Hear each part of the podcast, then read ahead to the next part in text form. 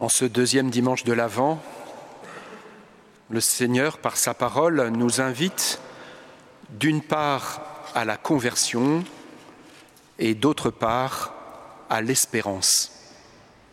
Deux invitations qu'il nous faut prendre très au sérieux, frères et sœurs. Dans notre marche d'avant, voici que paraît Jean-Baptiste. Il est la voix qui crie dans le désert, celle qui était annoncée depuis bien longtemps par Isaïe. L'Évangile met en contraste les grands de ce monde, situés dans les lieux de pouvoir et d'intrigue, avec cet homme du nom de Jean, l'ascète humble et discret qui vit dans le désert. Or c'est bien à Jean, dans le désert, que la parole de Dieu est adressée. Et d'une voix puissante, il se met à appeler à la conversion. Notre monde en crise est toujours tenté de se tourner vers les grands de ce monde, ou ceux qui tiennent le haut du pavé, du pavé médiatique par exemple. Mais aujourd'hui encore, c'est pourtant dans le silence du désert que Dieu nous attire. Il nous conduit au désert pour y parler à notre cœur. Nous nous souvenons de cette parole d'un autre prophète, plus ancien encore qu'Isaïe, le prophète Osée. Au peuple de Dieu pris dans des jeux politiques destructeurs, la parole de Dieu proclame déjà Je vais te séduire, te conduire au désert, et là, je parlerai à ton cœur, et tu connaîtras le Seigneur. Nous savons que Jésus, lui-même, immédiatement après son baptême par Jean, s'est laissé lui aussi conduire au désert par l'Esprit Saint. En ce temps de l'Avent, l'Esprit Saint donc nous attire nous aussi au désert, afin que la parole de Dieu nous soit adressée, afin que notre route ne soit pas, ne soit plus une errance, mais un itinéraire de salut. Partons donc au désert et laissons un temps à l'écart les agitations et les brouhahas. Au désert, Dieu veut nous laver de tous les bruits, ces bruits qui nous envahissent et qui nous distraient. Il veut nous appauvrir, nous appauvrir de ces fausses sécurités que nous avons accumulées et qui entravent notre marche. Il veut nous vider de ces idées qui tournent dans nos têtes et qui nous paralysent pour en finir. Il veut surtout nous libérer de nous-mêmes, de cet ego qui nous emprisonne. Dieu mendie auprès de nous seulement un peu de calme pour nous susurrer sa présence et sa parole. Au soir de Noël, quand le temps sera venu, Seuls les pauvres et les petits pourront se réjouir du Dieu qui vient faire sa demeure parmi nous. Les grands continueront à s'occuper des choses très importantes. Les savants seront affairés par leurs recherches, les commerçants par leurs affaires, les inquiets par leurs soucis, on pourrait continuer la litanie. Les petits, eux, n'ont que le désert pour traverser la nuit que la solitude pour écouter la parole de Dieu et pour en vivre. Mais cette parole, perçue dans le seul à seul du cœur, trace en eux un passage, une route de justice à travers leurs désirs profonds. Rappelez-vous la route à travers le désert que Dieu a ouvert pour son peuple à sa sortie d'Égypte. Le désert, c'est le lieu où Dieu libère, où Dieu rend libre, où il fait l'éducation de ses enfants pour les simplifier, pour les préparer à le voir. Heureux les cœurs purs, dira Jésus, ils verront Dieu. En ce temps d'avant, laissons donc Dieu nous conduire au désert. À travers le désert, une voix crie Préparez le chemin du Seigneur. Le paradoxe, c'est que Dieu est obligé de crier et nous de tendre l'oreille pour percevoir à peine plus qu'un murmure.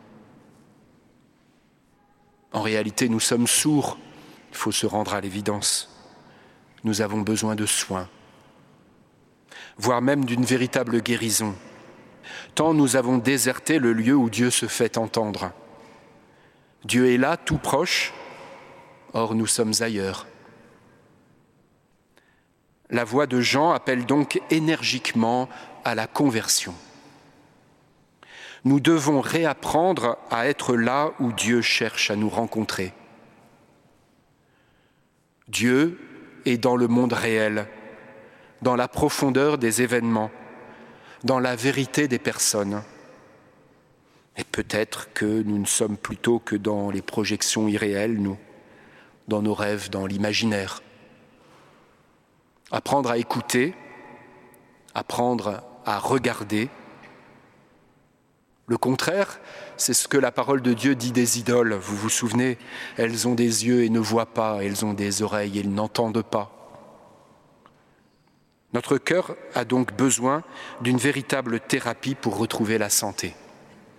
D'après Isaïe, il y a d'abord des ravins à combler, des manquements à corriger.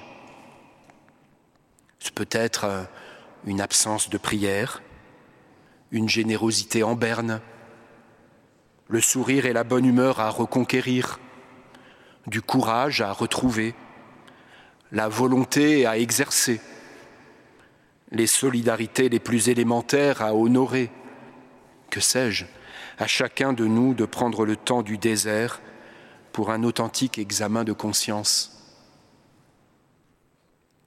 il y a aussi des collines, voire des montagnes à abaisser, c'est-à-dire à juguler notre orgueil.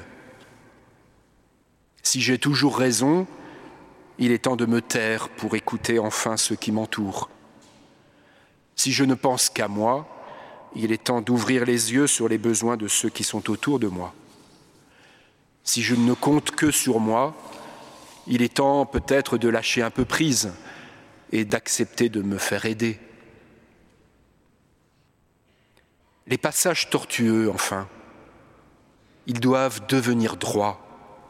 Et tout ce qui est tordu dans ma vie doit être redressé. Il est temps d'abandonner toute pratique malhonnête s'il y en a encore dans notre vie. C'est le moment de mettre la lumière dans les zones d'ombre que j'ai peut-être gardées cachées.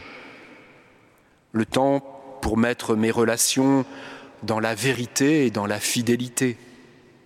Tant de renoncer aux coups tordus ou au double jeu, que sais-je. Assez de tout ça. Dieu veut que nous soyons des enfants de lumière. Ainsi, ainsi, dit Saint Paul dans la deuxième lecture, serez-vous purs et irréprochables pour le jour du Christ, comblés du fruit de la justice. Ainsi, ainsi dit déjà le livre de Baruch dans la première lecture, votre terre sera aplanie afin que vous cheminiez en sécurité, que vous cheminiez dans la gloire de Dieu. La conversion donc, la conversion, c'est la chose qui nous revient en propre. C'est peut-être la seule chose d'ailleurs. Le reste sera du ressort de la grâce avec nous. Mais pour ce qui est de nous détourner du mal, qui le fera à notre place? La grande grâce de ce temps de l'Avent consiste en effet à faire l'expérience que voici, pour peu que nous fassions un effort, peut-être même un petit effort, pour lui préparer la route, Dieu s'engouffre alors sur cette route, et c'est lui, lui assurément, qui vient à notre rencontre. Debout Jérusalem, debout peuple de Dieu, redresse-toi et regarde ton Dieu venir à toi. Ne reste pas là sans rien faire, alors qu'il veut donner la plénitude de sa justice à tous ceux qui se seront préparés.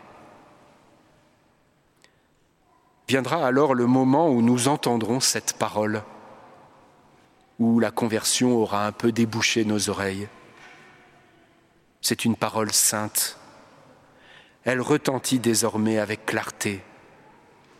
Elle consiste en un nom, un nom qui sauve et qui illumine.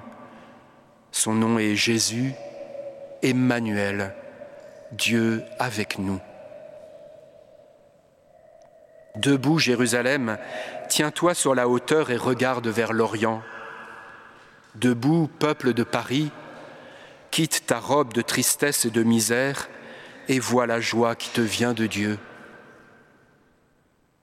Mais la voix pleine d'autorité de Jean n'est pas seulement une invitation à la conversion, elle est aussi parole d'espérance.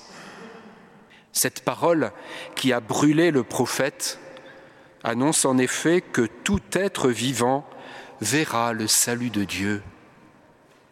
Tout vivant verra le salut de Dieu. Il suffit donc d'être vivant. Pour nous, pour nous Parisiens, en ce décembre 2021, voyons-nous le salut de Dieu à l'œuvre? Où sont les signes du salut de Dieu dans notre désert contemporain ou dans nos ruines actuelles Ces signes, ces signes de la présence de Jésus, ce sont les femmes et les hommes qui sont touchés par la grâce et qui se convertissent. C'est le Christ qui va chercher la brebis perdue et qui retourne le pécheur. Ces signes de Dieu, enfin, ou peut-être d'abord, c'est nous, frères et sœurs, c'est nous si nous revenons à lui de tout notre cœur. Le Christ est la seule véritable espérance du monde. N'en cherchons pas d'autre, il n'y en a pas. Dès lors, c'est lui, Jésus, qu'il nous faut chercher, lui dont il nous faut vivre aujourd'hui, ici, lui qu'il nous faut transmettre. Mais Jean n'a pas transmis telle qu'elle la parole qu'il a reçue. Il l'a écoutée, il s'est d'abord laissé travailler lui-même par la parole. Au cœur du désert, cette parole l'a retournée, l'a malaxée, l'a simplifiée. Il s'est laissé assimiler par elle. Il en a été transformé. Au désert, là dans la solitude, dans ce cœur à cœur dont nous parlions. Et ainsi, ainsi Jean est devenu la voix, il est devenu la lampe, la lumière dans la nuit, il est devenu témoin et prophète. Frères et sœurs, que la parole qui nous est adressée aujourd'hui dans le désert de Paris, fasse de nous ces signes du Christ, ces signes qui attirent et qui donnent l'espérance. Debout, tiens-toi sur la hauteur et regarde, vois les enfants de Dieu, les enfants de Dieu rassemblés par la parole du Dieu saint. Car il vient, celui qui sauve le monde. Amen.